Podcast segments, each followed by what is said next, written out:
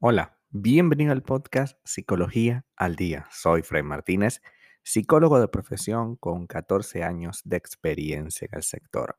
Como pudiste ver en el título de este episodio, hoy vamos a hablar un poco acerca de la idealización en las relaciones de pareja. La idealización es a menudo uno de los virus, hablando de virus este año, es uno de los virus más silenciosos. Un veneno capaz de terminar con cualquier relación de manera lenta, al tiempo que genera una buena dosis de sufrimiento, tanto para quien idealiza como para quien es idealizado. La sensación de conectar con alguien en profundidad es tan mágica y tan hermosa que puede llegar a cegarnos. La plenitud que experimentamos en ciertos vínculos emocionales, sumada a nuestras propias carencias y vacíos, puede llevarnos a distorsionar la imagen que tenemos de esa persona especial. Tener al otro en un pedestal es absolutamente peligroso y nocivo en todo nivel. Es importante que podamos pensar, identificar y valorar las cualidades positivas de aquellos quienes compartimos la vida. Por supuesto que eso es maravilloso. Sin embargo, si caemos en la trampa de idealizarlos, de negar esas partes oscuras, nos impedimos entonces verlos realmente como son en realidad. Pues cuando esto sucede, lo negativo, cuando colocamos entonces al otro en una posición superior, nuestra propia expresión personal se ve perjudicada. No siempre es sencillo identificar cuando estamos realmente idealizando a otra persona. Las sensaciones que nos, produce tener un alto concepto del otro aparentemente son tan agradables y positivas que imaginarnos que eso no está bien es realmente complicado. Admiramos sus virtudes, disfrutamos de su compañía y nos sentimos afortunados por la mágica coincidencia de cruzarnos con esa persona especial. El problema surge cuando olvidamos que, como todos, es un ser humano y por lo tanto es imperfecto. Cometemos un error cuando alimentamos tanto a la idealización como, como para mantenerlo en una especie de nube que impida que lo analicemos a totalidad. Identificar los puntos en los que los demás pueden mejorar no implica dejar de amarlos. Al contrario, aceptar a una persona con sus luces y sombras es lo más bonito que podemos hacer. Tener en un pedestal obviamente no va a ayudar a que esta situación se dé. Con frecuencia, la idealización surge en el ámbito de las relaciones románticas y de pareja. Esto se ve eh, propiciado por las reacciones que tienes frente a este enamoramiento inicial. Esa reacción química, esa reacción extraordinaria que surge cuando yo inicio un proyecto en el que veo que todo es absolutamente maravilloso. Si todo sigue su curso natural, el paso del tiempo nos ayudaría entonces a conocer a esa persona en profundidad pasando la relación a un amor mucho más honesto y maduro, en el que ya se ve al otro con una claridad absoluta, una claridad que involucra esas sombras, esas situaciones que no están bien y que pueden mejorar.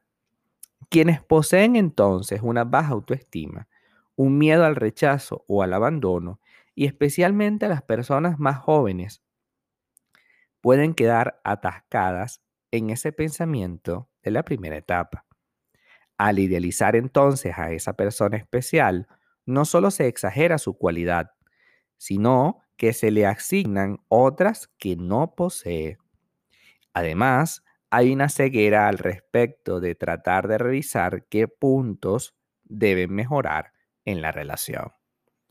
De igual forma, la persona adquiere un aire de perfección de infabilidad, infalibilidad y de superioridad a ojos de ti.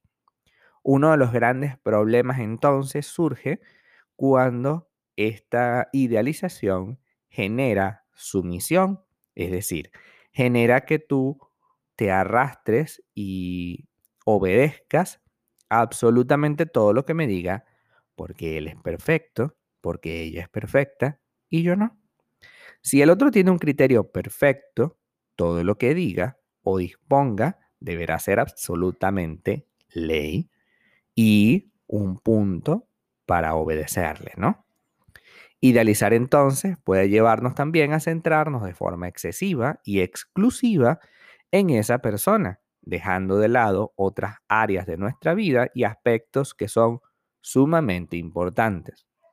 Quien es idealizado también sufre. No solamente sufre quien idealiza, quien es idealizado también sufre, ya que carga a sus espaldas una expectativa superior, con la tarea de completar esa expectativa y hacerle feliz al otro. En este sentido, puede sentir que su compañero no le conoce realmente o que difícilmente va a ser un estímulo para crecer. Esta situación puede producirle entonces que no sean felices y que, y que en ese momento la otra persona sienta, así como pasa con las estrellas de cine o los cantantes, que esta persona está enamorada de alguien que no es él. Y eso plantea un desafío para la relación, plantea un desafío para el proyecto, porque definitivamente idealizar no conduce a nada bueno. Idealizar, eh, si no es detectado a tiempo, puede generar una enorme expectativa que a ambos le hace sufrir muchísimo. Si ya has detectado que tienes esa tendencia en tu vida y quieres dejar de tener al otro en un pedestal idealizado, comienza entonces por quitarte el velo. Trata entonces de analizar la situación, la conversación y los actos de cada persona de forma objetiva y clara. Pregúntate qué piensas realmente y no temas decir no, me, no estoy de acuerdo. No temas que alguno de los rasgos o actitudes de tu pareja no te gusten o te parezcan que pueden mejorar. Si lo amas, permítete y permítele que cometa errores y comienza a verle como un ser humano normal, con sus luces y sombras. Cuando lo hacemos, también nos empezamos a empoderar. Muchas veces lo que nos despierta admiración y fascinación al verlo es justo lo que desearíamos para nosotros. Entonces, claro, el gran problema es que como yo quiero ser de, determinada manera y ya mi pareja está trabajando en eso, yo siento que yo no lo voy a lograr, por ejemplo. Y entonces veo a mi pareja como alguien absoluto, enorme, inalcanzable, y en esa sintonía podemos llegar a caer en el lugar común de que esta situación es así y no va a cambiar. Entonces, ¿qué es lo que vamos a hacer en definitiva? Primero, darnos cuenta que los seres humanos somos personas falibles, que aunque podemos tener unas virtudes maravillosas, también podemos tener unos, defectos súper visibles. Y si tenemos esos defectos súper visibles, pues si eres su pareja, tienes que verlos. Esta persona no deja de ser adecuada para ti porque tenga defectos.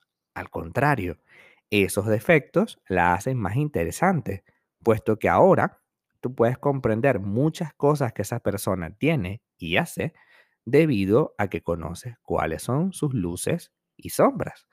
Las relaciones crecen con luces y sombras. Las relaciones no crecen solo con la luz. Es falso. La sombra te ayuda incluso a valorar la luz, te ayuda incluso a entender por qué ocurren las determinadas situaciones y las sombras también te, te dan una idea de lo que puede mejorar. Incluso si somos perfectos, corremos el riesgo de que nos aburramos, de que te aburra, de que ya no tenga sentido la relación. Sí, aunque parezca mentira, el error también ayuda a que nosotros estemos pendientes de qué cosas debemos mejorar para tener una relación cada vez más adecuada a ambos. Así que valoremos el error, no lo aupemos, por supuesto, tampoco la idea es esa, pero sí que entendamos que parte de la naturaleza humana es cometer errores. Y si yo idealizo a mi pareja, le quito la posibilidad de equivocarse y con ello crecer como persona. Hasta acá nuestro episodio al día de hoy. Muchísimas gracias por quedarte aquí hasta el final. Si deseas saber más sobre mi contenido, www.fraymartinez.com. Para consultas online, www.fraymartinez.com y también sígueme en mi Instagram, arroba fraymartinez20. Muchísimas gracias y hasta el próximo episodio.